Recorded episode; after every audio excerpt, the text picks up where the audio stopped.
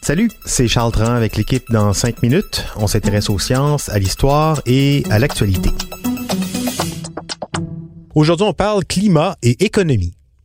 Premier d'une série de deux balados. D'abord, le constat, un rapport de l'IPPR, Institute for Public Policy Research, un groupe de lobby progressiste basé à Londres, met en garde, le réchauffement climatique pourrait entraîner une crise économique aussi importante que celle de 2007-2008. On n'est pas surpris. Dans le scénario le plus extrême, dit le rapport, la crise climatique pourrait conduire à une crise majeure des sociétés humaines, les entraînant dans un effondrement précipité dans lequel les chocs économiques, sociaux et politiques s'enchaîneraient en cascade au sein d'un système global, un peu à la façon dont la crise financière de 2007-2008 s'est déroulée. Instabilité politique, donc, migration massive forcée, famine, conflit, voire un potentiel effondrement économique global.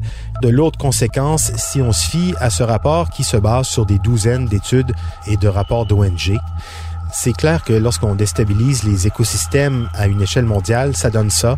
Chute des populations de vertébrés de plus de 60 depuis les années 70, un tiers des terres arables rendues inutilisables par l'érosion, nombre d'inondations qui a été multiplié par 15 depuis 1950, épisodes de température extrême multipliés par 20 et le nombre de feux de forêt multiplié par 7, tout ça depuis un demi-siècle.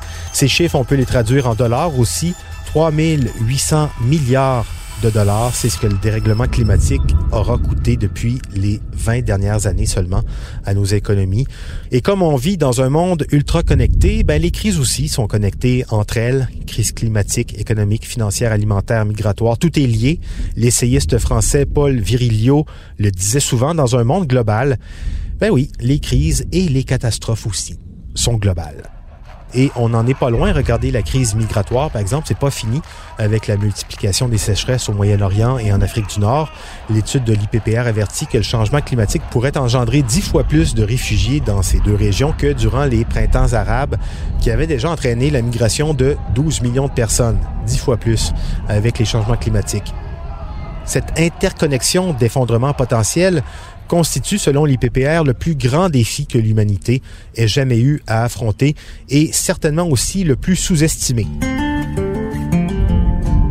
Selon les chercheurs, les sociétés se préoccupent pas assez finalement de leur aptitude à réagir aux conséquences dramatiques d'une crise majeure et donc ne seraient pas prêts pour l'instant à affronter ce type de crise. Notre maison brûle. Et nous regardons ailleurs nous ne pourrons pas dire que nous ne savions pas. L'ancien président Jacques Chirac, c'était en 2002 au sommet de la Terre de Johannesburg. Et ça sans oublier que les conséquences du dérèglement climatique ont d'autres répercussions. Par exemple, il creuse les inégalités sociales. Selon les estimations de cette étude de l'IPPR, la moitié la plus défavorisée de la population humaine n'est responsable que de 10 des émissions de gaz à effet de serre mondiales, tandis que la moitié du total des émissions mondiales sont produites par les 10 d'individus les plus riches. Qu'est-ce que ça veut dire?